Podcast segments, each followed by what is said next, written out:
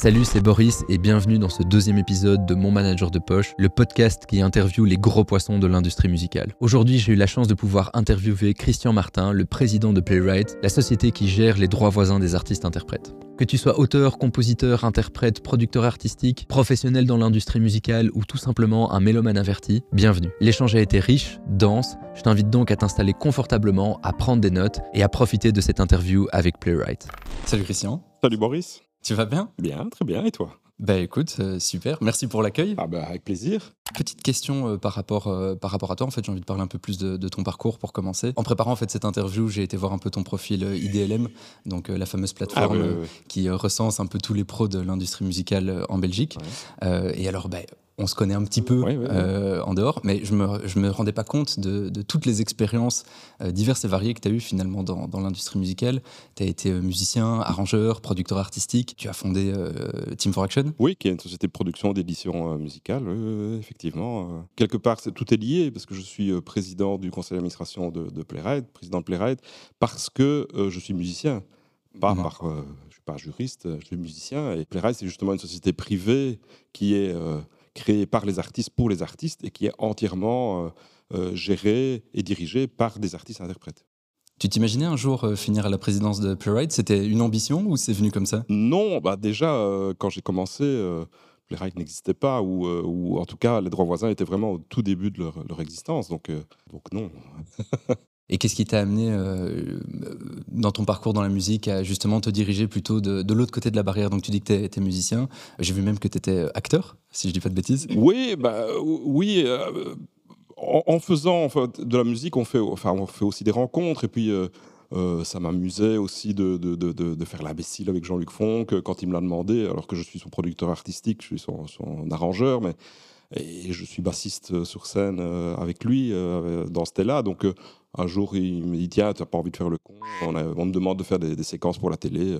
Je dis Bah oui, évidemment, c'est amusant. Donc, voilà, tout vient un peu comme ça. C'est J'ai jamais décidé d'être acteur ou, ou, ou même d'être producteur. C'est c'est venu petit à petit, c'est venu en, en le faisant.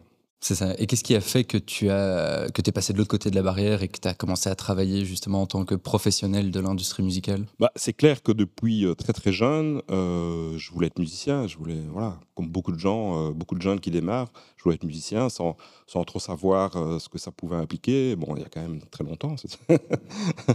Donc, je dirais le début des années 80. Et puis, euh, bon, ben, j'ai pris un boulot, j'étais fonctionnaire, euh, pour, pour, euh, c'était un boulot alimentaire, et puis euh, tout en faisant de la musique. Et puis un jour, voilà, on, a eu un peu de chance, on a produit quelque chose qui a, qui a vraiment très bien marché en France. Et on a créé une boîte, et puis voilà. Et J'ai toujours joué de la musique. je veux dire, je suis musicien depuis que je suis tout petit. j'ai fait des études guitare classique, saxophone classique. Et donc, mon idée, effectivement, c'était de vivre de la musique, ça, depuis toujours. C'est ça. Après, je pense que c'est pas donné à tous les musiciens de, passer de l'autre côté de la barrière, justement. Euh, D'après toi, quel, est le, trait de caractère qui a fait que tu as été capable, justement, de monter une boîte, de gérer, euh, de, vraiment d'être, en fait, de devenir un, véritable professionnel dans la musique? Bah, en fait, c'est les rencontres. Je n'ai pas fait ça tout seul. Euh, c'est les rencontres. D'abord, je fais, ça avec mon frère depuis toujours, où on est, on est toujours associés d'ailleurs. Et voilà, à force de rencontrer des gens, on se dit tiens, peut-être qu'on pourrait faire ça aussi. Peut-être que. euh, mais voilà, étant musicien dans les années 80, on n'avait pas beaucoup, beaucoup euh, la possibilité de- d'enregistrer. Euh, il fallait, à, l'époque, euh, les studios étaient très chers et les labels assez inaccessibles. Et donc, on a décidé de faire un studio, un home studio à l'époque, pour enregistrer nos propres morceaux. Et puis, à force de. Bon, avoir, avoir un studio, ça permet aussi d'enregistrer les autres. Et puis de, de commencer à produire, sans même s'en apercevoir, en fait. Mais écoute, du coup, moi, je suis, je suis assez curieux et je pense que, que, que tous les artistes, auteurs, compositeurs, interprètes que, que je représente vont être curieux aussi de- d'en savoir plus sur Playwright. Euh, justement, si, si tu es OK qu'on qu'on bifurque du coup. Absolument, absolument. C'est pour ça qu'on est là. Moi, en gros, à chaque fois avant de lancer euh, un nouvel épisode de podcast, euh, en stories sur Instagram, je, je demande en fait aux artistes qui me suivent de poser des questions aux, aux futurs invités. Et donc ici, j'ai reçu quelques questions, Ah, bah c'est bien. justement d'artistes qui voulaient absolument bah, savoir, en savoir plus sur, euh, sur Playwright. Euh, la première question est assez simple, mais finalement, c'est quoi Playwright? Alors, Playwright, c'est la seule société belge de gestion collective des droits voisins des, ar- des artistes interprètes. Donc, euh, on gère les droits voisins des musiciens, des acteurs, des danseurs, euh, artistes de cirque et de musical. Donc voilà, ça c'est la, plus grande mission de, Playwright, c'est de, percevoir les droits et de les répartir à nos membres. On a aussi une autre mission qui est d'avoir des aides sociales, culturelles et éducatives. Donc c'est vraiment une action culturelle. Donc c'est les deux, les deux grandes missions de, de Playwright, mais la principale, c'est effectivement la perception et la répartition des droits. Et du coup, quand tu dis la répartition des droits, on ne parle pas ici de droits d'auteur. Ça n'a vraiment absolument rien à voir avec la SABAM, la CIMIM, c'est vraiment un type de droit à part. Alors ça a à voir avec la CIMIM, mais c'est effectivement un type de droit à part, ce qu'on appelle les droits voisins, parce qu'ils sont voisins des droits d'auteur. D'accord, c'est ça. Mais euh, ce n'est pas les mêmes droits. Donc euh, les droits des artistes-interprètes sont, des droits à part que uniquement les artistes-interprètes peuvent percevoir. Il y a évidemment des différences. Il y a des grandes similitudes avec, euh, avec les droits d'auteur, mais aussi des grandes différences. La plus grande, c'est que nous, on est, les droits voisins ils sont attachés à un enregistrement et pas à une œuvre. La SABAM gère les œuvres des, des auteurs. Une œuvre, qu'elle soit écrite sur papier, qu'elle soit jouée euh, en live. Euh, voilà, c'est une œuvre. Nous, on est attaché à un enregistrement, ce qui veut dire qu'il n'y a pas de droit voisin quand on exécute en live un morceau. D'accord. Par contre, il y a des droits voisins quand on, communique un enregistrement, un phonogramme enregistré à un public. Ok, d'accord, c'est ça.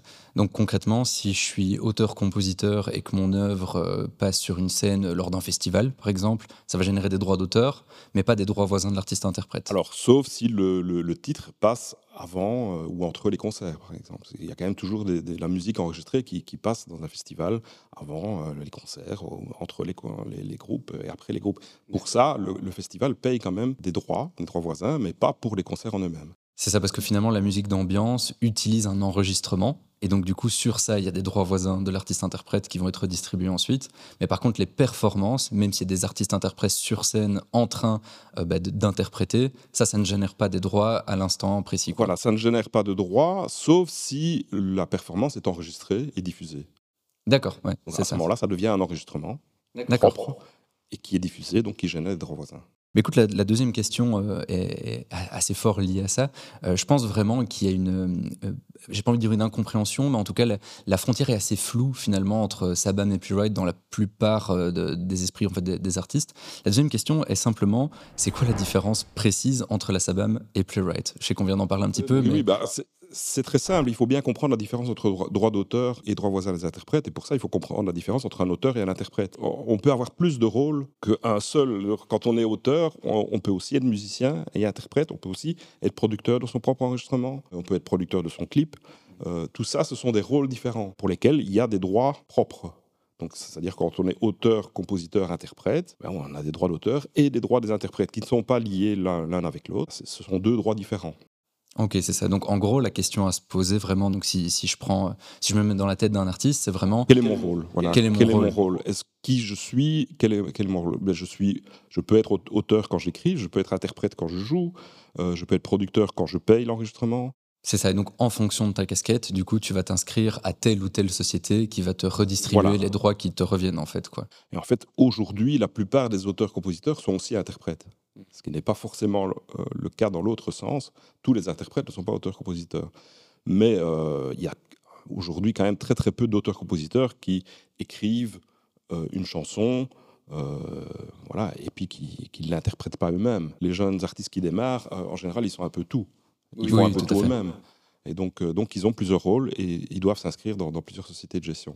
En fait, on n'est pas concurrent de la SABAM, mhm. on est plutôt des sociétés complémentaires. C'est ça, tout à fait. C'est ça qu'il faut bien comprendre. D'ailleurs, on collabore beaucoup avec la SABAM et avec la CIMIM aussi, qui a quelque part l'autre pendant des droits voisins, puisque les droits voisins sont rattachés à un enregistrement. Donc il y a des droits pour l'artiste-interprète qui a joué sur l'enregistrement, mais il y a aussi des droits pour le producteur qui a payé l'enregistrement. Donc producteur financier. Le producteur financier. Le producteur du phonogramme a 50% des droits et l'artiste-interprète a 50% des droits pour bien, bien, bien éclaircir. Donc, il y a d'un côté les droits d'auteur pour les auteurs, compositeurs, euh, producteurs artistiques, arrangeurs, donc ceux qui vont créer l'œuvre, euh, et de l'autre côté les droits voisins. Euh, et donc, si je suis bien, dans les droits voisins, il y a encore deux familles. Il y a d'un côté les droits voisins de l'artiste-interprète, donc playwright, et de l'autre les droits voisins du producteur financier, qui serait plutôt la CIMIM, alors à ce moment-là. Voilà, dans les faits, il y a encore plus que deux familles. il y a aussi les droits voisins des diffuseurs, il y a aussi les droits voisins voilà, il y, a toute une série de droits voisins, mais pour ce qui est de la musique, effectivement, c'est les artistes-interprètes et le producteur du phonogramme. il y a aussi le producteur du clip, qui a aussi sa société de gestion, qui est Imagia, et qui est liée à la CIMIM. D'accord. Mais, mais, ce sont quand même deux sociétés différentes.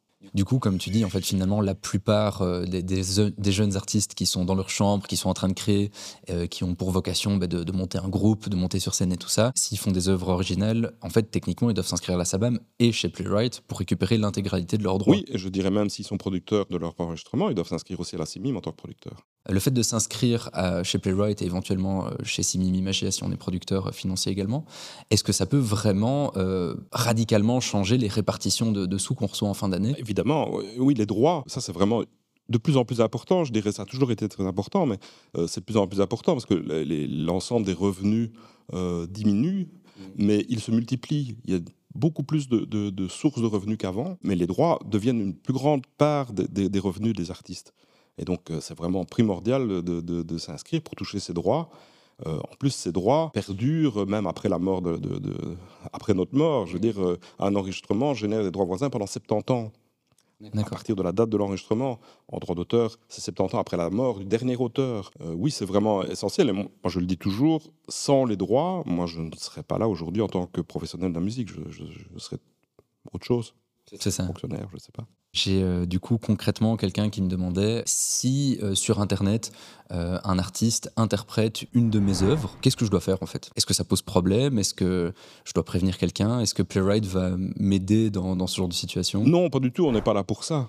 En hmm. fait, ce qu'il faut bien comprendre aussi, c'est quand un artiste interprète joue un morceau qui n'est pas composé par lui, il a des droits voisins en tant qu'interprète. On n'a pas uniquement les droits voisins quand on interprète ses propres chansons on a aussi les droits voisins quand on interprète les chansons des autres. Contrairement au droit d'auteur, où là, ça suit toujours l'auteur. Ici, on suit l'interprète. Le fait de jouer sur un, enregistrement génère les droits voisins, peu importe qui a composé euh, la chanson qui est enregistrée.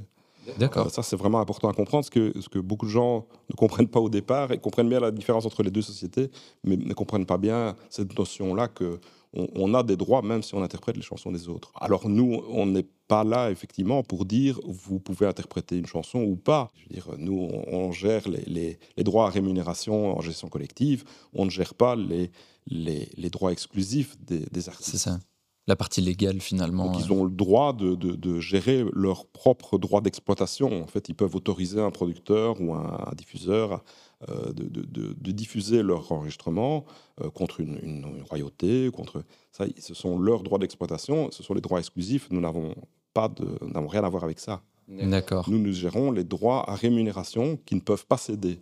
Justement, c'est ça la grande différence. Ils ne peuvent pas céder toute une série de droits, ils sont ce qu'on appelle incessibles, ce qui leur, permet de, quand ils euh, vendent quelque part le droit d'exploitation, ces droits-là ne sont pas, ne sont pas inclus. Et du coup, si je retourne la question, finalement, est-ce que moi, en tant qu'artiste-interprète, je peux interpréter n'importe quelle œuvre, par exemple faire une cover euh, d'un artiste connu, la mettre sur Internet, ou est-ce qu'on peut me refuser une interprétation? Ça, c'est plutôt une question qu'il faudrait poser à la SABAM. L'autorisation doit venir de l'auteur ou de l'éditeur qui représente l'auteur. Mais donc, il pourrait y avoir un refus alors, il peut théoriquement y avoir un refus si euh, l'interprétation euh, nuit au droit moral de l'auteur ou certains auteurs euh, interdisent toute reprise. Je sais que ça existe. En général, les auteurs sont plutôt flattés qu'on reprenne leurs chansons, et puis ça génère des droits. Donc, quelque part, ça les arrange aussi. Mais certains auteurs interdisent les reprises. Bon, ils ont le droit quelque part, mais c'est un peu, un peu flou. Un peu flou. Mais, mais en tout cas, ça, c'est le problème de l'auteur. Euh, donc, quand on interprète une œuvre et qu'on veut vraiment être sûr qu'il n'y a pas de problème, il faut, il faut demander l'autorisation à l'auteur ou à l'éditeur qui présente l'auteur. Imaginons qu'on ait cette autorisation, euh, donc un artiste très connu euh, qui dit ok, tu peux interpréter du coup mon œuvre avec grand plaisir, tu peux même la réinterpréter à ta sauce, tout ça. Cette œuvre passe en radio. Euh, est-ce que ça génère des droits pour l'interprète? Alors ça génère des droits pour l'interprète de la même manière que si c'était lui qui l'avait composé. Ça n'a rien à voir. D'accord. Donc on n'est pas en fait la, la, qualité de, de, l'auteur de, la chanson qui est interprétée n'a rien à voir avec les droits voisins. C'est ça. Euh, c'est le fait de jouer sur un enregistrement qui génère le droit. c'est ça. C'est pas le qui l'a composé en fait. Ça, Ça, c'est super intéressant. On me pose souvent la question en coaching, en fait, de dire finalement, est-ce que les, covers ont un sens? Euh, Parce que ça m'a l'air compliqué de demander les autorisations à tout le monde. Finalement, on le fait, on reçoit les autorisations un peu à demi-mot, mais on les a. Mais finalement, quel est mon, intérêt là-dedans? Imaginons qu'il y a un énorme succès commercial de la cover. Mais donc, en fait, l'intérêt, c'est que ça génère quand même des sous pour les interprètes. Quoi. Bien sûr. Et qu'ils ne peuvent pas être cédés. Ils ne peuvent pas être cédés à un auteur, ils ne peuvent pas être cédés à un producteur. Ça, ça appartient vraiment à, l'interprète. Et d'ailleurs, il ne peut pas les gérer lui-même. C'est Playwright qui les gère pour, pour lui. Ça. Ces droits sont gérés en gestion collective. C'est impossible de gérer ça euh, individuellement. Et du coup, d'où provient euh, les, plus grosses sources de revenus que Playwright va chercher? Est-ce que c'est la, radio, la vente de CD Alors, la source principale de revenus pour Playwright, c'est la rémunération équitable. D'accord. La rémunération équitable, en fait, c'est une, euh, tous les utilisateurs de musique qui, qui, diffusent de la musique dans les lieux publics doivent avoir une licence pour utiliser cette musique, pour la diffuser. Et cette licence, c'est le guichet unique qu'on a créé en le 1er janvier 2020 avec la SABAM et avec la CIMIM, qui s'appelle Unisono, qui gère ces autorisations et qui facture les droits, les perçoivent. Et nous avons donc 50% à la CIMIM et 50% de Playwright. Donc cette rémunération équitable, elle est perçue ben, dans les lieux publics, dans les l'ORECA, euh, dans les magasins, chez les coiffeurs, euh, partout où on diffuse de la musique. Même dans les entreprises qui ont plus de 7 employés, s'ils diffusent de la musique dans leur bureau, ils doivent payer. Ils doivent payer des droits d'auteur à la SABAM et de droits voisins, Simim Playwright, mais tout ça est rassemblé dans un guichet unique qui gère toute une seule licence pour toute l'utilisation de la, musique. D'accord, c'est ça. Donc Unisono collecte un petit peu et puis redispatche euh, dans et Unisono collecte aussi auprès des radios, mhm. parce qu'il y a aussi la rémunération équitable que les radios payent pour pouvoir diffuser de la musique, mhm. diffuser des enregistrements, parce que c'est quand même ça le, truc, diffuser des enregistrements, donc diffuser des performances des interprètes et des enregistrements payés par des producteurs de phonogrammes. D'accord, c'est ça. C'est pour compenser en fait cette utilisation dérivée que la rémunération équitable existe euh, maintenant depuis près de 30 ans. Est-ce qu'en Belgique, Playwright est la seule société qui gère les droits voisins de l'artiste-interprète Oui, en Belgique, euh, il n'y a qu'une société donc qui gère à la fois les, droits des artistes-interprètes musiciens, mais aussi des acteurs. D'accord. Euh, les acteurs, quand ils euh, joue un, rôle dans, une série, dans un film, c'est un, enregistrement audiovisuel qui génère les droits voisins quand il passe en télé, par exemple. C'est ça. Et donc vous gérez tout aussi bien la Flandre que la Wallonie? Oui. Playwright est euh, une, organisation, une société fédérale, donc effectivement, euh, on gère l'ensemble des, droits sur, sur tout le pays. Est-ce qu'il y a des challenges liés justement aux spécificités de la Belgique? Bah, Bien sûr, il y a toujours des challenges, surtout quand on est fédéral. Euh, mais euh, bon, c'est pas insurmontable. Euh, effectivement, il y a des différences entre les deux, les deux parties du pays, des différences de, de, de mentalité, différences de, de économiques. Mais quelque part, tous les, les, artistes interprètes ont les mêmes intérêts. Il n'y a, pas de, a pas de problème, je dirais. Ça ne crée pas de problème. Il faut juste pouvoir gérer différentes, différentes choses, différents types de, de gens. Mais les musiciens sont différents des acteurs, mais pourtant ils sont rassemblés dans la même société et, euh, c'est bénéfique pour tout le monde. Tout à fait. Il n'y a qu'une seule société, c'est un avantage. Imaginons que là je suis artiste-interprète, je suis en train de regarder euh, cette vidéo euh, de notre échange et je me dis mais en fait il faut absolument que je m'inscrive chez Playwright parce que j'ai des œuvres qui sont diffusées. C'est quoi la première étape? Je vais sur votre site internet, je m'inscris par là ou je dois venir dans vos bureaux directement? Non, c'est assez simple, tout, peut se faire en ligne. Euh, donc il faut aller sur, notre site ou sur les réseaux sociaux. Il y a aussi un, bouton pour s'inscrire. Euh, euh, l'avantage, c'est que l'inscription est gratuite chez Playwright. Donc la seule chose, c'est qu'on peut, si on veut, acheter une part sociale de la société, ce qui ne change rien à la gestion des droits, mais par contre, ça donne la, possibilité de, venir voter à l'Assemblée générale ou même d'être élu au conseil d'administration, puisque Playwright est, géré par les artistes eux-mêmes, les artistes interprètes. Et donc, euh, l'Assemblée générale est composée uniquement d'artistes-interprètes. Donc, acheter une part sociale une fois, ça donne droit à, donc, à venir voter, approuver les comptes, euh, pouvoir euh, poser des questions, pouvoir donner son avis à l'Assemblée générale. Mais sinon, on peut s'inscrire gratuitement et on, a, on aura les mêmes droits qu'un associé au niveau des droits, des droits purs. Quoi. Et donc, une fois que j'ai inscrit mon profil artistique, il n'y a plus qu'à encoder les œuvres dans lesquelles j'ai été interprète? Voilà, alors, normalement, il faut trois, euh, trois œuvres, il faut trois enregistrements, pour pouvoir déclarer trois enregistrements au moment de l'inscription. C'est la seule condition. évidemment, la première condition, c'est d'être un artiste-interprète. si on ne l'est pas, euh, voilà, on ne peut pas s'inscrire. Euh, mais bon, si on est un artiste-interprète et qu'on a au moins trois, trois enregistrements, ce qui, à l'heure d'aujourd'hui, n'est pas un problème, eh bien voilà, on peut s'inscrire. C'est ça. On doit ce On doit, tout à fait. J'ai pas mal d'artistes qui, du coup, ben, ont déjà fait ce parcours-là, qui ont découvert Playwright, qui ont compris bah, l'importance de, s'inscrire euh, euh, chez vous, et qui au moment de, déclarer leurs œuvres ont trouvé la répartition, en fait la, manière de déclarer leur, euh, leur interprétation floue avec des grands guillemets, dans le sens où ils doivent dire quels instruments ils ont interprétés sur une œuvre existante. Et parfois ils se demandent, mais justement quand, je, quand je travaille sur un, logiciel de MAO, donc sur mon ordinateur, et que je fais un peu toute la prod artistique, est-ce que par exemple une batterie que j'ai faite à la souris de manière électronique, est-ce que c'est considéré comme une batterie, donc j'en code que je suis batteur, alors que finalement je n'ai jamais fait de batterie de ma vie, mais est-ce que le fait de, faire de la production artistique numérique euh, me transforme en batteur, en violoniste en, C'est une bonne question, c'est bonne question. Euh, non, il faut... Enfin, il faut avoir du bon sens. Donc, si on, se borne à prendre des, des morceaux de loupe et qu'on les assemble et qu'on ne joue rien, on n'est pas un artiste-interprète. Par contre, dès qu'on touche un clavier, on est artiste-interprète. Dès qu'on joue euh, un clavier, on joue un piano, on joue un synthé, euh, euh, on programme une batterie, on est forcément musicien et artiste-interprète, oui. C'est ça, d'accord. Alors, en fait, on, a des, un, règlement de répartition qui prévoit 5%, 5 points pardon, pour chaque famille d'instruments joués sur l'enregistrement. Donc, si un, musicien joue de la guitare, du clavier, et chante, par exemple, ça fait trois familles différentes d'instruments. Euh, euh, donc il a droit à 15 points. L'artiste principal a toujours droit à 15 points, peu importe le nombre d'instruments qu'il joue. Et si on, par contre, on, joue du banjo, de la guitare et du ukulélé, on n'a que 5 points parce que c'est la même famille d'instruments. C'est un peu technique, mais, euh, c'est comme ça qu'on fonctionne et c'est comme ça que toutes les sociétés fonctionne euh, autour de nous en Europe.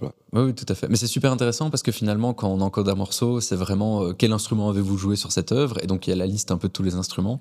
et c'est vrai, que, parfois, j'ai justement des producteurs artistiques qui vont ben, être pianistes, qui vont être violonistes et qui vont aller enregistrer avec des micros. Donc, ils vont être interprètes de vrais instruments et qui, à côté de ça, vont produire une batterie électronique avec leur souris. Et donc, au moment de l'inscription, ils disent En fait, je sais, je sais pas si je dois cocher du coup batteur et tout ça. Maintenant, la question suivante est euh, justement donc liée aux, clés de répartition. Donc, imaginons que je sais pas, j'ai fait sept instruments de trois familles différentes euh, et toi tu as fait deux instruments de deux familles différentes. Euh, il y a 100 euros qui arrivent, donc c'est calculé justement en fonction de ces points, alors de qui a combien de points et puis on divise en pourcentage alors à ce moment-là. Voilà. Donc en fait l'artiste principal a toujours 15 points. Donc là je parle musique hein, parce qu'il y a aussi d'autres répartitions pour les acteurs, mais pour les, musiciens, l'artiste principal a 15 points. Mhm mais a toujours au minimum 30% des droits. Il ne peut pas avoir moins de 30% des droits du morceau généré. Et les artistes accompagnants ont 5 points par type, par famille d'instruments joués. C'est ça. Euh, alors, il peut y avoir, si un orchestre symphonique joue chacun d'un instrument, ben, évidemment, ça multiplie le nombre de points. C'est pour ça que l'artiste principal a toujours quand même 15 points. C'est ça. 30%, 30 des, des, des droits garantis. D'accord. Même s'il a un nombre de points qui est inférieur à 30% des points. Et du coup, bête question, si je suis artiste solo et que je fais tout tout seul, en fait que j'encode un instrument ou 50, à part le côté juste de la déclaration, ça change pas grand-chose. Non, ça changera rien. Ouais, d'accord, c'est ça. Comment est-ce que Playwright se rémunère justement sur les, droits répartis? Est-ce que vous prenez un pourcentage à la source? Est-ce que vous prenez un pourcentage au moment de la rétribution? Euh, Comment ça se passe? Alors oui, bien sûr, ça coûte cher. Euh, bah, euh, tu le vois bien, on est dans, des bureaux ici, il faut les louer, il faut les chauffer, euh, il y, a une vingtaine d'employés. Ce qu'il faut savoir, c'est quand même le, travail de, de, Playwright, c'est aussi la gestion de, big data, d'une quantité énorme d'informations, les castings de chaque titre qui sont diffusés en Belgique chaque jour, il y a des, nouveaux titres. Il faut c'est une, administration des données qui est énorme, qui demande beaucoup d'investissement informatique. Donc, bien sûr, tout ça coûte de l'argent. Il faut savoir qu'en Belgique, la loi impose normalement aux sociétés de gestion de rester euh, à un maximum de 15% de commission, donc de, frais pour euh, percevoir euh, et répartir les droits. Alors, pour toutes les sociétés de gestion, qu'elles soient petites, grandes, euh, avec peu de membres ou beaucoup de membres, c'est toujours 15%, ce qui est un peu aberrant. Euh, donc, par exemple, pour Playwright, euh, sur un enregistrement, on peut avoir 20, 30, 40 musiciens, alors qu'il n'y a jamais qu'un producteur financier de l'enregistrement. Donc, c'est difficilement comparable, mais malgré tout, on est obligé de rester à 15%. Et au bout de, quand même de pas mal d'années, on est arrivé à, maintenant à ces fameux 15%. Euh, donc on, essaie évidemment de réduire les frais au maximum pour ne pas dépasser cette limite de 15%. Des, évidemment, ça dépend du nombre de, la quantité de revenus, de, droits qu'on perçoit et des frais. Alors il faut savoir aussi que sur les droits perçus à l'étranger, donc euh, auprès de nos sociétés sœurs, euh, mais là on, applique un taux fixe de 5%. Donc sur les droits qui viennent de l'étranger, ce n'est que 5%.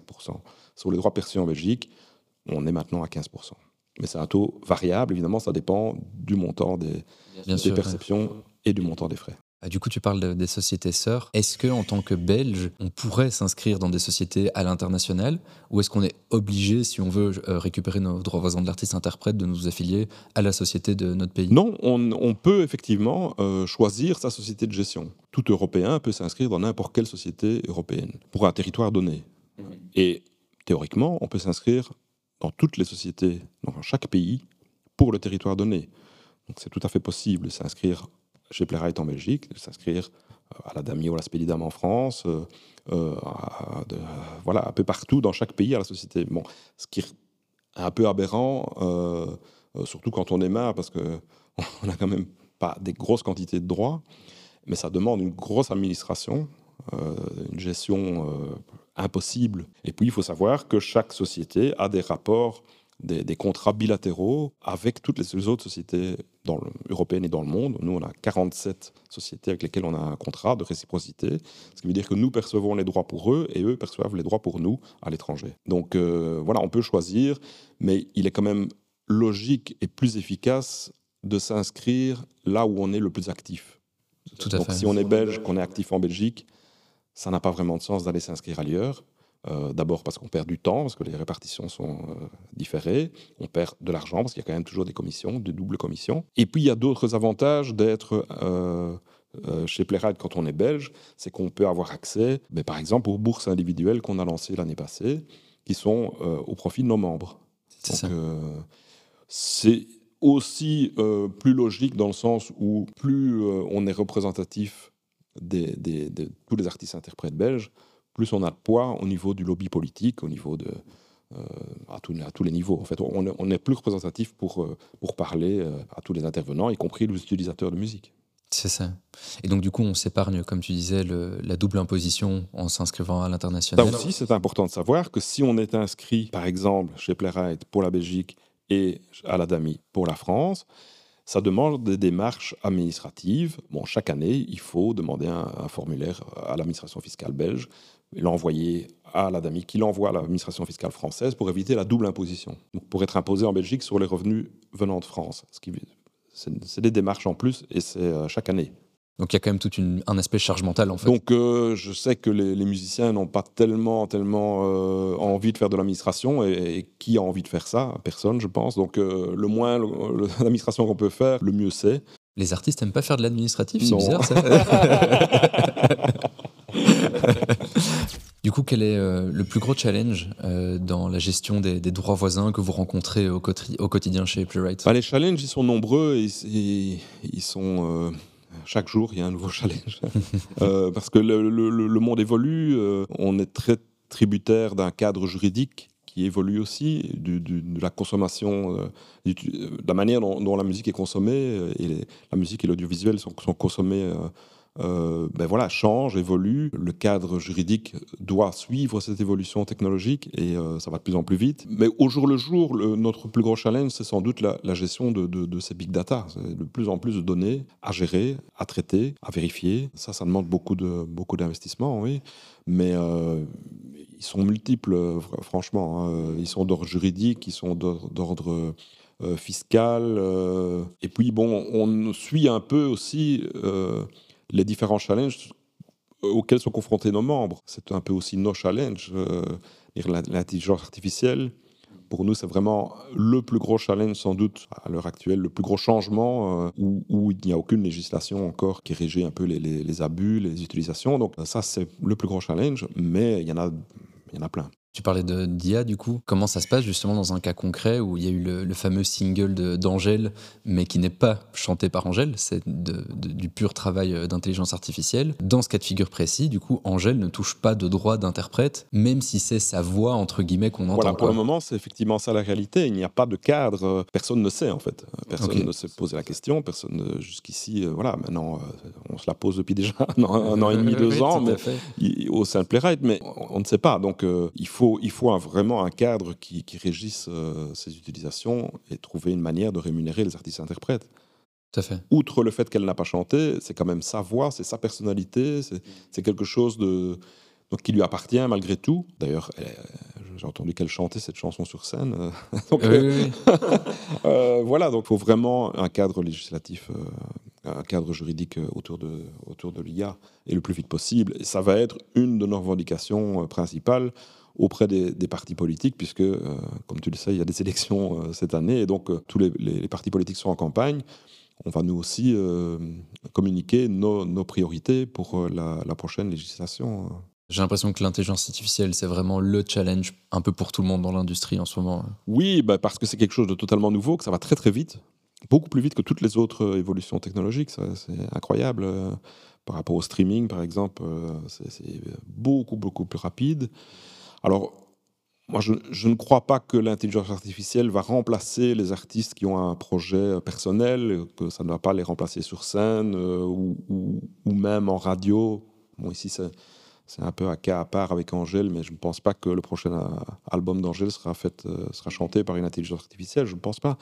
Mais par contre, ça va remplacer les artistes pour toute une série de jobs pour lesquels ils sont payés aujourd'hui et qui leur permet de faire leur projet personnel. Euh, donc la musique de film, la musique documentaire, les acteurs dans, dans, dans, les films, euh, voilà, les figurants. Tous, ces, tous ces gens vont, vont, euh, vont pouvoir être remplacés. ils sont déjà d'ailleurs aujourd'hui remplacés en, partie. Et donc on va, les artistes interprètes vont, les artistes en général vont perdre du, du boulot. Les auteurs aussi, les producteurs, tout, tout le monde est concerné que je pense principalement euh, du coup à, des artistes que vous représentez, les, les, acteurs de doublage. Les acteurs de doublage, voilà. Ça sort un petit peu de la musique, mais j'ai vraiment l'impression que c'est un des premiers métiers qui, qui, qui, est un peu sur la sellette en ce moment. Absolument. Bah, écoute, c'est vrai qu'on vit dans une industrie qui est déjà compliquée de base. Euh, il y a quelques années, on a vécu un, véritable bouleversement avec le, Covid en 2020. Euh, j'ai l'impression que les interprètes ont été encore plus touchés finalement que les autres, parce que là, littéralement, bah, les interprètes étaient chez eux. comment est-ce que Playwright a, a vécu cette période? À quel point ça a pu impacter finalement euh, euh, ben, euh, les années de Covid, les années de confinement et jusqu'à aujourd'hui Est-ce que vous avez remis en, considération certains aspects justement de, la société? Comment ça a pu impacter finalement Playwright bah, Ça nous a impacté comme tout le monde et ça a surtout impacté nos membres. donc à plein niveau. D'abord au niveau des droits c'est clair qu'il y a toute une série d'événements qui n'ont pas eu lieu, des concerts qui n'ont pas eu lieu, des, fêtes, tout ce qui génère en, général des, droits. Donc, là, euh, on a eu une très très grosse perte quand même de revenus, mais ce n'est pas que nous, euh, c'est aussi le cas de la CIMIM, c'est aussi le cas de la SABAM, c'est un peu euh, tout le monde. On a voulu, nous, chez Playwright, réagir très vite, donc vraiment en mars-avril 2020, on s'est dit il faut qu'on fasse quelque chose qu'on n'a jamais fait, mais c'est une aide sociale. Euh, une aide sociale pour nos membres qui n'ont pas droit au statut d'artiste, donc pas droit aux allocations de chômage du statut, pas droit aux, droits passerelles s'ils sont indépendants. Donc sont, il y a pas mal de membres en fait qui n'avaient droit à rien. Et donc là, on a, créé un fonds d'aide sociale où euh, on payait 50 euros par événement qui était annulé pour nos membres qui, correspondait à, cette description, c'est-à-dire qu'ils n'avaient vraiment rien comme aide. Donc ça a vraiment été vital pour beaucoup de gens et on est vraiment euh, très content et très fier d'avoir fait ça euh, et très très vite parce que jusqu'ici on n'avait pas d'aide sociale, on, a des aides culturelles, oui, euh, éducatives, mais sociales, on ne l'avait jamais fait et là c'est la première fois qu'on le faisait.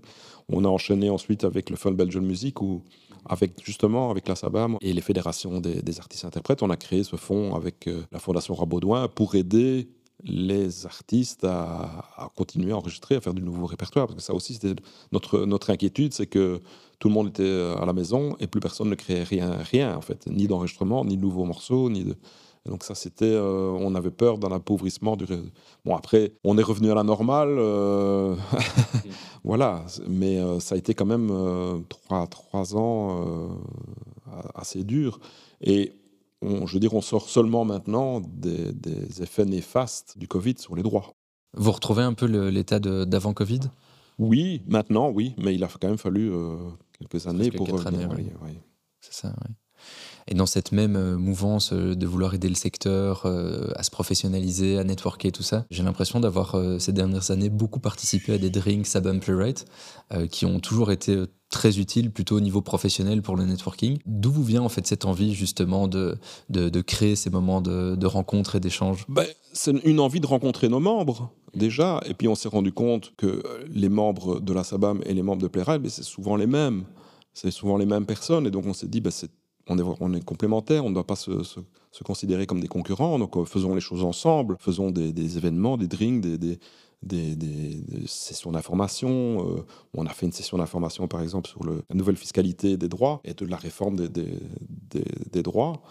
on l'a fait ensemble, puisque ça concerne à la fois les droits d'auteur et les droits voisins, c'est la même chose. Donc, euh, on, fait de plus en plus de choses. Et je crois que c'est.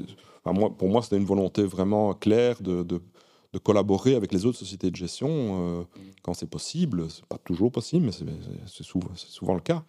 Et donc, il n'est pas interdit qu'on ait d'autres d'autres partenariats dans le futur et on va intensifier notre partenariat avec la, avec la SABAM. C'est vrai qu'avec les années, j'ai l'impression qu'il y a de plus en plus de rapprochements euh, entre les différentes sociétés de, gestion de droits pour, euh, pour les artistes. En parallèle de ça, ben, moi je le vois bien, la plupart des artistes ont beaucoup de mal à comprendre le fonctionnement des droits, euh, que ce soit droit d'auteur, droit voisin. c'est toujours très flou euh, dans, la tête un peu de tout le monde. Est-ce que euh, vous pensez dans un futur proche ou lointain, j'ai pas envie de dire euh, à une fusion, mais à un réel rapprochement? On parlait tantôt d'Unisono qui est déjà une plateforme commune pour justement simplifier en fait la, facturation au tiers. Est-ce qu'il y a une ambition, une vision commune d'un jour peut-être avoir une seule inscription pour la gestion de tous nos droits pour simplifier un peu la vie des, différents acteurs de la culture? C'est une manière de voir, mais non, ce ne sera pas le cas. Euh, en tout cas, pas dans, l'immédiat, non. Euh, parce que même si on peut collaborer, on a quand même des membres euh, qui ont des rôles différents, on a des droits qui sont différents. Alors, quand, on peut collaborer et, faire des économies d'échelle et, que ce soit bénéfique pour tout le monde, on le fait, bien entendu. Et c'est une volonté de, tous, mais ce n'est pas toujours possible parce qu'on n'a pas exactement le même fonctionnement, les mêmes, droits, les mêmes. Voilà, au niveau du répertoire, par exemple, on, collabore, mais, mais ce n'est pas la même chose. Quand on, au niveau de, la base de données, quand on a un casting d'un enregistrement, et quand la SABAM a son, son casting, je dirais, ce ben, c'est pas la même chose. Elle, elle, a deux, trois auteurs, un arrangeur, peut-être un éditeur. Nous, on a euh, entre 1 et 100 interprètes sur ce même enregistrement. Donc, c'est des choses différentes. Donc, euh, on ne peut pas collaborer pour tout. Mais, mais quand c'est possible, évidemment, euh, oui. Et Unisono, bah, ça, c'était, c'était quand même une bonne idée, à la fois pour les utilisateurs de musique, qui, il faut bien le dire, ne comprenaient pas pourquoi il y avait deux factures, et euh, c'est compliqué de leur expliquer. Et en même temps, pour nous, parce que là où on utilise la musique, bah, c'est plus logique qu'une seule personne aille trouver cet utilisateur signer un contrat, faire une facture, plutôt que deux, plutôt que deux personnes différentes. Donc euh, voilà, il y a une économie d'échelle claire, à l'avantage de tous. C'est ça, c'est ça. Et du coup, ça, serait quoi d'après toi les, plus grands projets, euh, les plus grandes visions d'avenir de chez Playwright, justement? Mais On a toujours plein de projets. Disons que oui, on veut encore aller plus loin au niveau des bourses individuelles. Ça, c'est clair. On a commencé avec deux bourses individuelles pour nos membres l'année euh, passée. On, va en avoir de, nouvelles. On va continuer les, celles qu'on a démarrées l'année passée. On va en avoir de nouvelles euh, pour l'internationalisation, pour euh, la formation, pour faire des, des showcases, pour voilà, toutes, sortes de choses qu'on est en train de, réfléchir maintenant. Mais oui, ça, c'est l'intention de développer ce, département affaires culturelles, communication et affaires culturelles au, profit de nos membres, oui. Donc en tant qu'artiste-interprète, euh, je peux être soutenu financièrement par Playwright Bien sûr, oui. On a, créé la première bourse, on l'a créée avec justement avec la SABAM. C'était pour la réalisation d'un clip euh, vidéo. Donc on peut euh, obtenir jusqu'à 1500 euros, qui représentent maximum 50% du budget d'un clip, à partir du moment où, où l'artiste principal est membre Playwright et où l'auteur est membre SABAM. Et donc à ce moment-là, on, peut avoir, euh, si on n'est que, que membre SABAM et pas membre Playwright, on peut avoir la moitié, 650. Voilà, on, se partage cette aide, 50% SABAM, 50% Playwright.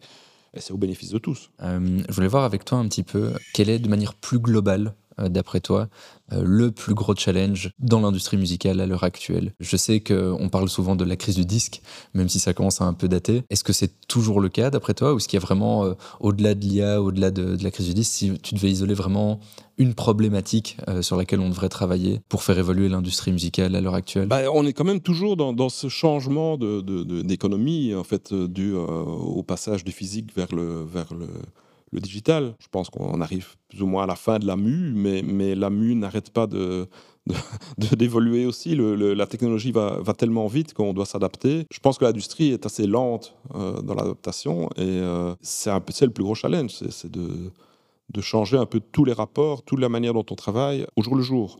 Il faut vraiment s'adapter au jour le jour parce que dans une semaine, il y aura peut-être un réseau social qui n'existe pas aujourd'hui et qui sera hyper intéressant pour les musiciens. Tout le monde voudra y être, mais euh, voilà, c'est dans une semaine, on ne sait pas encore. Et c'est comme ça tous les jours. Il y a, L'arrivée des réseaux sociaux a complètement changé la manière dont, les artistes doivent communiquer. L'arrivée des, des, plateformes de streaming a complètement changé toute l'économie, en fait. Ça n'a plus rien à voir. Euh, d'ailleurs, euh, nous n'avons pas encore euh, de, revenus qui viennent des plateformes de streaming, même si nous avons beaucoup travaillé, beaucoup lobbyé au niveau politique pour avoir un, droit à rémunération pour la diffusion des enregistrements sur les plateformes de streaming. On a obtenu une loi le 1er août 2022. Hein, on était très contents, mais maintenant elle est remise en cause par les plateformes principalement et les gros producteurs de phonogrammes. Euh, devant la Cour constitutionnelle. Donc euh, ça fait un an. Donc elle est, pour le moment, la, loi n'est pas, pas encore applicable parce qu'elle est remise en cause devant la Cour. On espère avoir une réponse rapidement et pouvoir aller négocier avec les plateformes en direct. Et tout ça prend beaucoup de temps. Et peut-être que, voilà, quand on pourra négocier avec les plateformes, ce seront peut-être plus les mêmes que, que, au moment où la loi a été votée. Ça, c'est la, la, complexité d'aujourd'hui, c'est la rapidité de l'évolution technologique qui remet un peu tout en cause tout le temps dans un monde où l'administratif est très lent ben, L'administratif, je ne sais pas, mais le juridique, le, le, oui, le législatif aussi. faire une loi, ça, ça, ne se fait pas en 15 jours.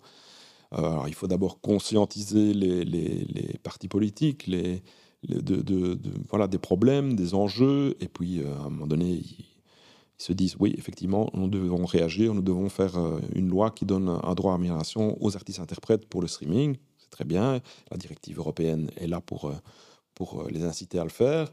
Mais il, faut beaucoup travailler et il a fallu plusieurs années. Maintenant, on a une loi, elle est remise en cause devant la, justice. Ça prend du temps et euh, voilà, il faudra négocier avec les plateformes, ça va prendre du temps aussi. Mais on y arrivera et donc c'est ça le challenge en fait. Aller le plus vite possible, mais on est toujours quand même derrière la technologie.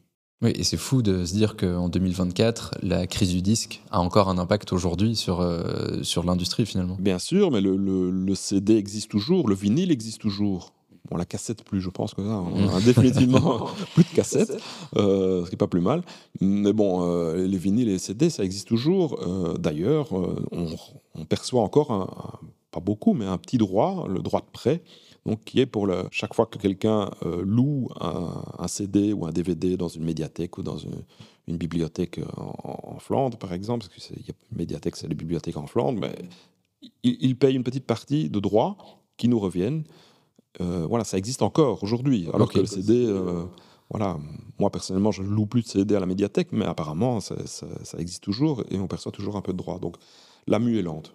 Comment vous faites pour identifier euh, justement euh, les sujets qui sont suffisamment importants euh, pour porter de l'attention dessus? Donc tu dis qu'il y a chaque semaine des nouveautés qui arrivent dans l'industrie. Comment faire pour savoir, ben, ok, ce réseau-là va être révolutionnaire, il faut que dès maintenant on porte toute notre attention dessus pour commencer des démarches, pour essayer de faire changer les choses, alors qu'en fait si ça se trouve trois semaines plus tard, ben, ce réseau en question a de nouveau disparu. Bah, c'est-à-dire qu'on est en contact permanent avec nos membres. Mhm. Et je dirais que dans le conseil d'administration, on est tous des membres actifs. Donc on, a tous, euh, on est tous bien implantés dans le secteur et on a euh, bah, l'expérience de ce qui se passe. On est, on est à l'affût, en tout cas on essaye de l'aide le plus à l'affût possible de toutes les évolutions du, secteur. On essaye de, les suivre. Nos membres, les fédérations aussi, les fédérations des artistes-interprètes avec qui on travaille et qu'on soutient, ben, nous, nous font remonter des, problématiques, par exemple. Ben, la problématique de l'intelligence artificielle pour les doubleurs, ben, c'est clair qu'on s'est adressé aussi euh, aux, fédérations, euh, comme, l'Union des artistes, par exemple, qui, les représentent du côté francophone, mais, ou Actors Guild du côté flamand, pour, pour avoir une, voilà, le, ressenti par rapport à ce qui se passe dans le secteur. Donc c'est vraiment être en contact D'où les drinks. D'où les drinks. qui ont toujours un très grand succès d'ailleurs. Euh, c'est vraiment les, meilleurs moments de l'année pour networker, je trouve. À chaque fois, ces drinks Playwright Sabam font, font fureur.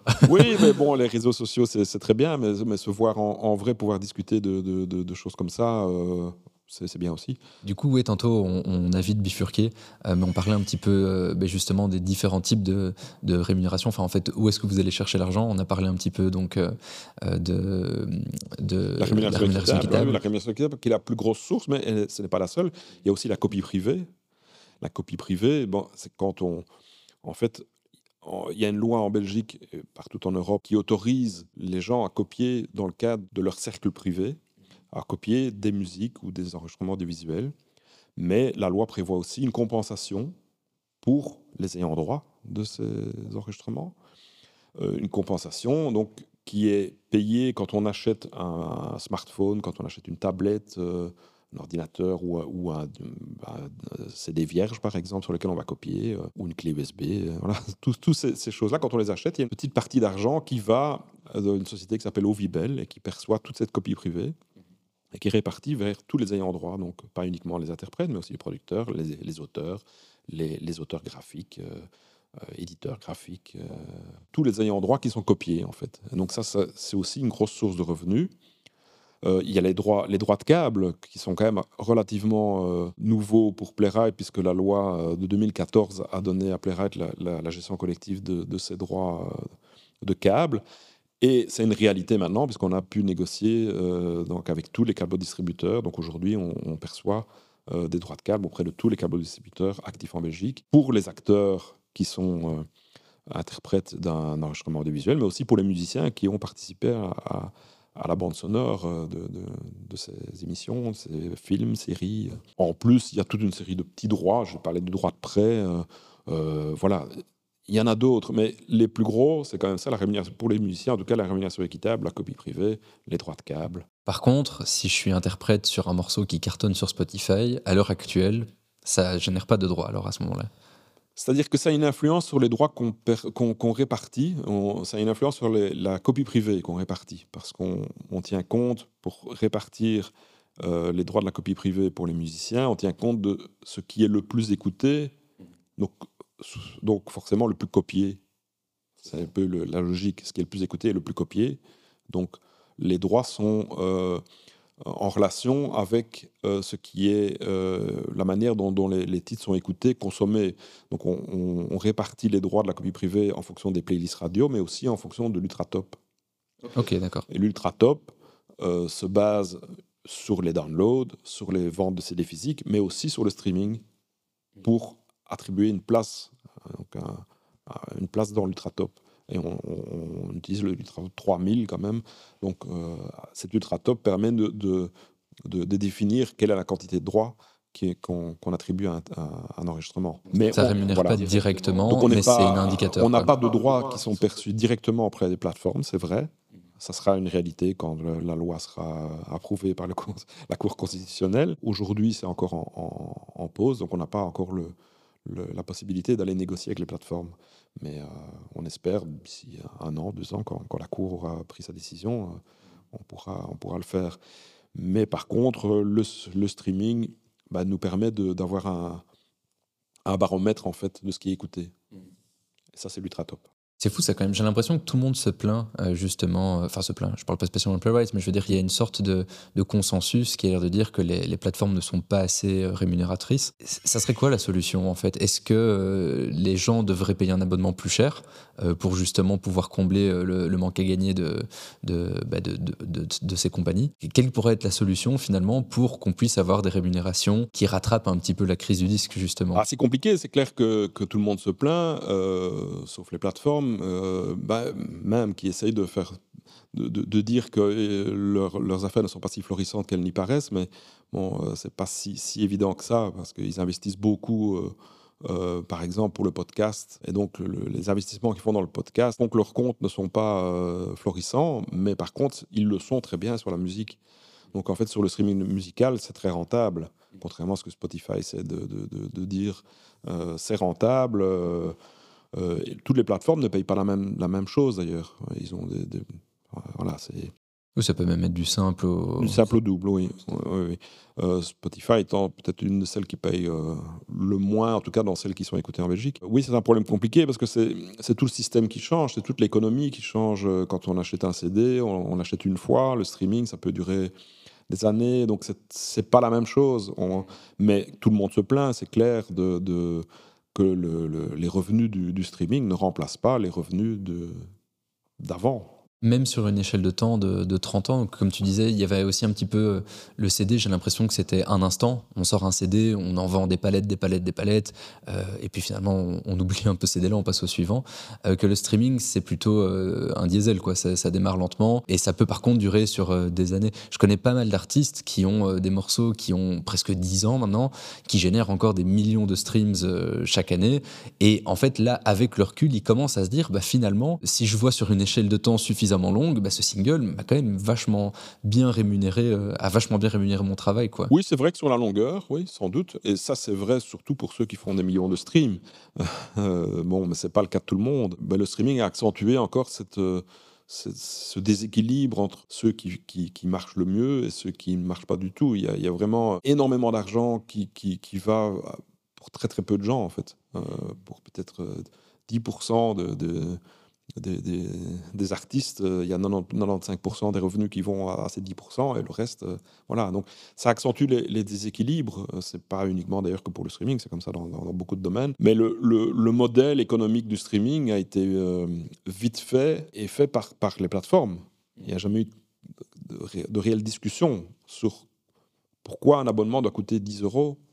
Maintenant, peut-être 11, 12, ça a un peu augmenté, mais au départ, on a dit 10 euros pourquoi euh, C'est parce que Spotify a décidé que c'était 10 euros uniquement. Donc, euh, il y a moyen de se repencher sur la, manière dont, les revenus sont partagés. Et, euh, bah, par rapport aux artistes-interprètes, il y avait clairement un, problème avant, avant la, loi. En tout cas, en Belgique, il y a une loi, mais ce n'est pas le cas dans tous les pays. Donc, il y a toujours un déséquilibre. Les artistes-interprètes ne sont pas payés quand leur leur enregistrement est diffusé sur Spotify, mais il est bien, ils sont ou sur YouTube, mais ils sont bien payés quand ils passent à la télé. Moi, je vois pas vraiment la différence entre diffuser en télé ou diffuser sur YouTube. Euh, aujourd'hui, euh, voilà. Oui, ça fait plus donc, donc il fallait, il fallait euh, une nouvelle loi, un nouveau droit à rémunération pour rééquilibrer les choses. C'est vrai que je pense que la, crainte, c'est d'augmenter l'abonnement des gens et que petit à petit, on se rapproche du seuil euh, de rupture où on retourne dans le piratage massif des albums et de la musique. Donc, je crois qu'il y a aussi cet aspect-là qui rentre fort, euh, fort en compte. En fait, c'est compliqué de trouver le juste prix pour que tout le monde soit équitablement euh, rémunéré et qu'en même temps, le consommateur soit capable de, de, payer, en fait. Oui, en même temps, l'abonnement Spotify n'a pas augmenté pendant, pendant énormément d'années. Tout à fait en 10 ans, on n'a pas augmenté, ce qui n'est pas normal. Euh, tout a augmenté sauf ça. Quoi. Bah, maintenant, avec l'inflation, c'est logique qu'on augmente. Euh, comme tout le reste. Mon loyer augmente. Normalement, euh, l'abonnement doit aussi augmenter, parce que je paye mon loyer avec, avec les revenus streaming, entre autres. Donc c'est logique. Moi, mais je crois aussi que c'est le, un des plus gros problèmes, c'est que les gens considèrent que la musique est gratuite. En tout cas qu'aujourd'hui, elle doit être gratuite. Ah, bah, ça n'est pas le cas. Euh, en tout cas, si on veut qu'il y ait des gens qui soient derrière les enregistrements et pas les intelligences artificielles, il faut payer mmh d'une manière ou d'une autre. Euh, je me demandais justement, pour revenir vraiment sur les artistes-interprètes euh, purs, euh, qui ne sont pas auteurs-compositeurs. Donc vraiment, je suis, je suis batteur professionnel et mon métier, c'est vraiment de, bah, de, jouer de la batterie dans vraiment la dernière étape de, de, clôture de, plein d'albums. On m'appelle à chaque fois moi. Est-ce que c'est possible de... enfin, J'y penserai. si seulement, si seulement, je rêverais savoir bien jouer de la batterie. Est-ce que c'est possible de bien vivre uniquement de, ces droits voisins d'artistes-interprètes ou est-ce que ça reste, euh, ça reste un revenu euh, minoritaire? Comme pour tout le reste, c'est très aléatoire, évidemment. C'est une question à laquelle je ne peux pas répondre. Ça dépend euh, sur quel enregistrement tu as joué. effectivement, si tu joues sur le, prochain album d'Angèle ou de, ou de Stromae, bah, c'est clair que ça rapportera beaucoup plus que si tu joues sur, sur un enregistrement qui n'est pas diffusé. Donc c'est très aléatoire. Mais c'est compliqué, oui, c'est compliqué pour, euh, pour un batteur qui n'est que batteur, justement. C'est pour ça que les droits sont essentiels pour, pour lui. Et c'est pour ça qu'ils existent. C'est pour, euh, pour compenser le fait que, moi, euh, finalement, il a participé à la création de, de, de, hits, mais, mais il doit aussi avoir une, part du gâteau. Et c'est dans cet esprit-là que, que, les droits voisins ont été créés et que, et que Playwright existe. Et donc c'est un droit qu'on ne peut pas lui retirer en fait. On peut pas lui retirer. C'est vrai que j'ai déjà eu des cas de figure de coaching d'artistes interprètes purement interprète, pas auteur-compositeur. C'est vraiment, ils sont venus en studio, ils ont fait une ligne de basse euh, ou justement un, riff de guitare ou ce genre de choses. Euh, et en fait, on, j'ai déjà eu des retours comme quoi euh, ben, t'as pas droit euh, de t'inscrire chez Playwright et de prendre tes droits parce que tu as eu un cachet. Donc on t'a payé ta journée de studio, euh, tu as été rémunéré, ben, les droits sont 100% pour nous. quoi. Est-ce que c'est légal ou est-ce que le, droit est intrinsèquement lié à l'interprète? Ce n'est pas juste de dire ça. Je veux dire, un producteur qui dit donne-moi tes droits de, de il ne peut pas. Euh, l'artiste ne peut pas vendre. Il signerait encore un papier où il dit je, donne, je vends mes droits playwright, que ça n'aurait aucun sens, ça n'aurait aucune valeur. Ces droits ne sont accessibles, il ne peut pas les vendre. Donc on ne peut pas lui réclamer. Et donc même si on s'il signe un contrat où il, cède ses droits d'exploitation, il garde toujours ses droits accessibles, ses droits à rémunération, mais qui sont obligatoirement gérés en gestion collective. Donc il ne peut pas les gérer lui-même. Il ne peut pas lui-même aller trouver le café du coin en disant j'entends mon morceau, euh, je veux ma rémunération équitable. Il ne peut pas faire ça. D'accord. Ça doit forcément passer par Playwright. Mais euh, oui, c'est absolument insensé de dire tu n'as pas droit à t'inscrire chez Playwright. Bien sûr, tout le monde a droit à s'inscrire chez Playwright. Et ça n'a aucun, aucun, aucune incidence sur les revenus du, du producteur. C'est d'autres droits. Donc, euh, ce n'est pas parce qu'on a des droits chez Playwright qu'on a moins de droits pour le producteur ou moins de droits pour la CIMIM. C'est faux. C'est ça, même, dans, plutôt dans des cas de figure. C'est pas spécialement une relation producteur financier euh, qui engage un artiste-interprète, c'est plutôt plein d'artistes-interprètes qui vont en studio, euh, dont certains sont auteurs-compositeurs et interprètes, d'autres simplement interprètes. Euh, et puis en fait, on se rend compte, bah, ok, le, batteur, je, suis avec le batteur depuis tantôt, on va dire une fois autre chose, le violoniste du groupe est bon, mais on se rend compte que sur la version album, on a vraiment envie d'aller chercher le meilleur violoniste. Et donc on se dit, bah voilà, on, va le payer juste juste pour euh, une heure de travail. Mais euh, voilà, nous, on a envie de garder nos droits euh, d'interprète. Mais donc, il n'y a aucun papier, aucun contrat qui légalement peut empêcher ce violoniste de toucher ses, droits voisins d'artiste-interprète. Non, quoi. non, non, non. C'est ça. En fait, s'il est payé, c'est bah, d'abord pour son travail, et puis aussi pour la cession de ses droits exclusifs, donc ses, droits d'exploitation. Ça, ça, appartient à ce violoniste, ça appartient à l'artiste-interprète de dire mes droits d'exploitation du, du, de, de, de, de, ma performance, je les cède. Vous pouvez faire un CD, vous pouvez faire un DVD, vous pouvez le mettre dans un film. Vous pouvez tout, faire tout ça contre une rémunération, soit une rémunération fixe, dans le cas des musiciens de studio, c'est souvent le cas, soit contre une royauté. Quand on est artiste principal, on, se, donne, ben, voilà, une, on donne ses droits d'exploitation en échange d'une royauté. Euh, mais c'est les droits de, perçus par Playwright et répartis par Playwright n'ont rien à voir avec ça. Là, on est vraiment dans qui a interprété, ces personnes-là ont droit. Voilà, c'est comme le droit moral. Le droit moral, on, ne peut jamais le, céder ou le, vendre. Euh, même si on met dans un contrat, je cède mon droit moral. Si on utilise ton morceau pour, euh, je ne sais pas, le, un défilé euh, nazi, tu as toujours le, le, droit de dire non, je ne suis pas d'accord, même si tu as cédé tes droits d'exploitation. Ça, c'est le droit moral. Et c'est le droit moral, tu l'as toujours. Il n'est pas, il est incessible. C'est la même chose avec les droits à rémunération que gère Playwright. D'accord, c'est ça. Et c'est la même loi partout dans le monde? Parce que je sais que, par exemple, les droits d'auteur et le copyright aux États-Unis, euh, ça fonctionne assez différemment. Euh, est-ce qu'aux États-Unis, euh, on est dans le même cas de figure, justement, où là, à ce moment-là, ça serait possible de vendre ces droits d'interprète? Hmm, bah, C'est-à-dire que c'est effectivement très différent avec les États-Unis. Bon, en Europe, on a plus ou moins, plus ou moins les mêmes lois, toujours les mêmes, mais bon, on a les mêmes principes en tout cas, et les mêmes types de droits. Aux États-Unis, la rémunération équitable n'existe pas.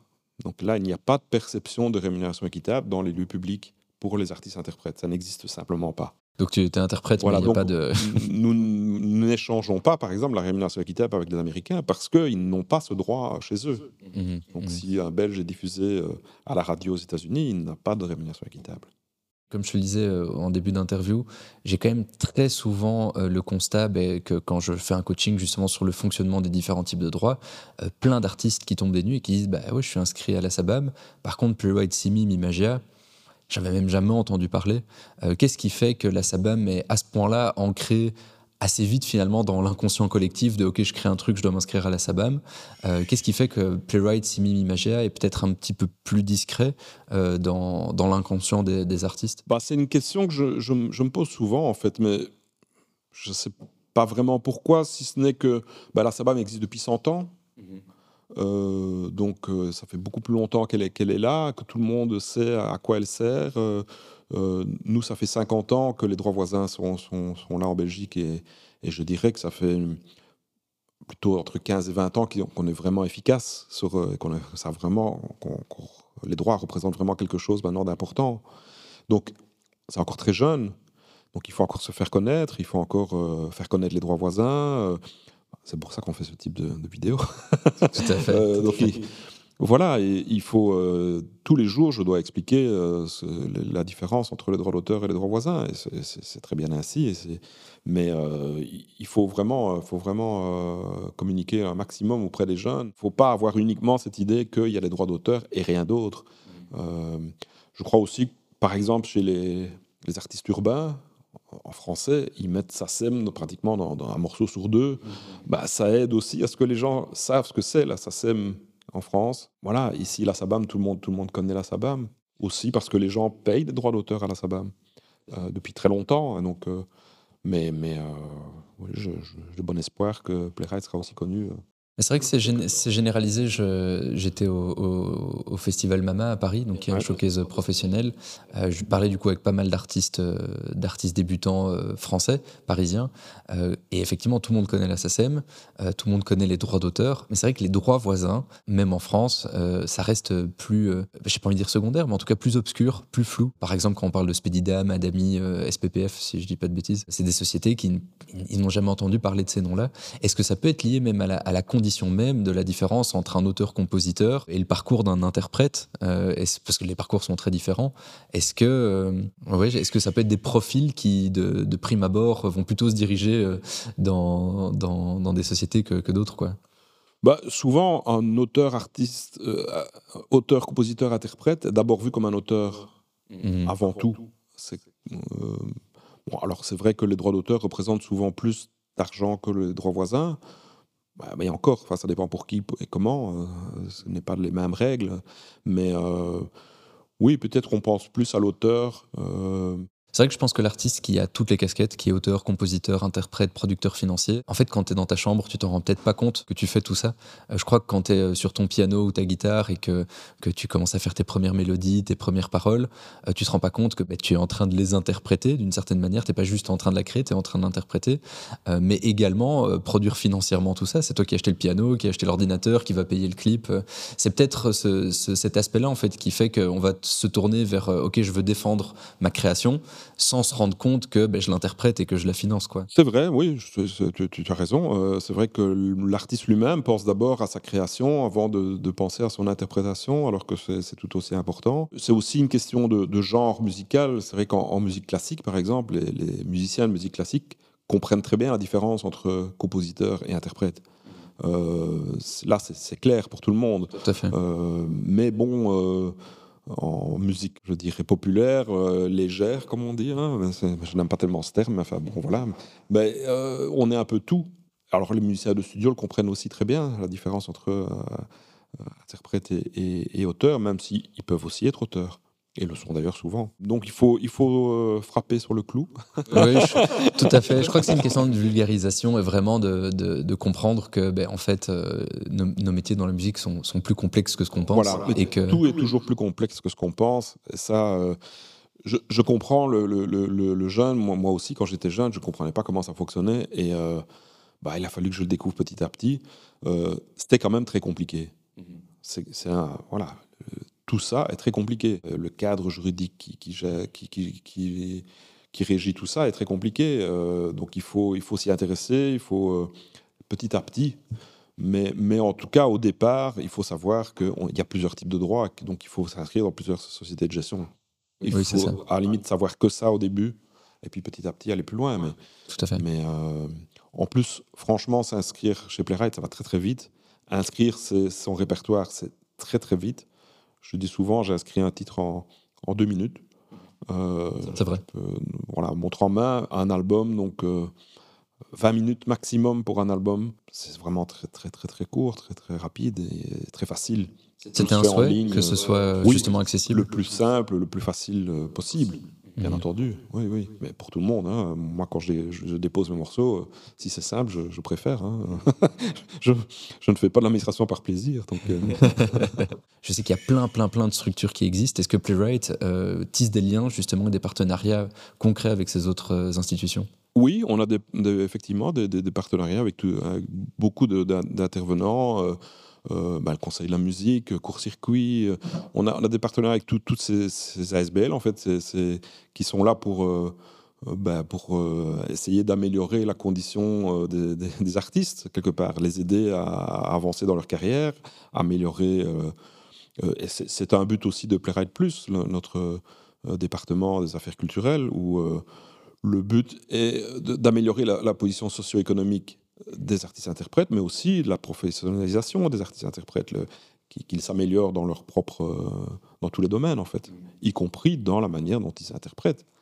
Euh, écoute, est-ce qu'on arrive petit à petit à, la fin de, cette interview? Est-ce qu'il y a un, point que tu voudrais rajouter ou un sujet que tu voudrais aborder qu'on n'a pas eu l'occasion de, discuter? Non, moi je, en gros, moi je dirais, inscrivez-vous, c'est gratuit.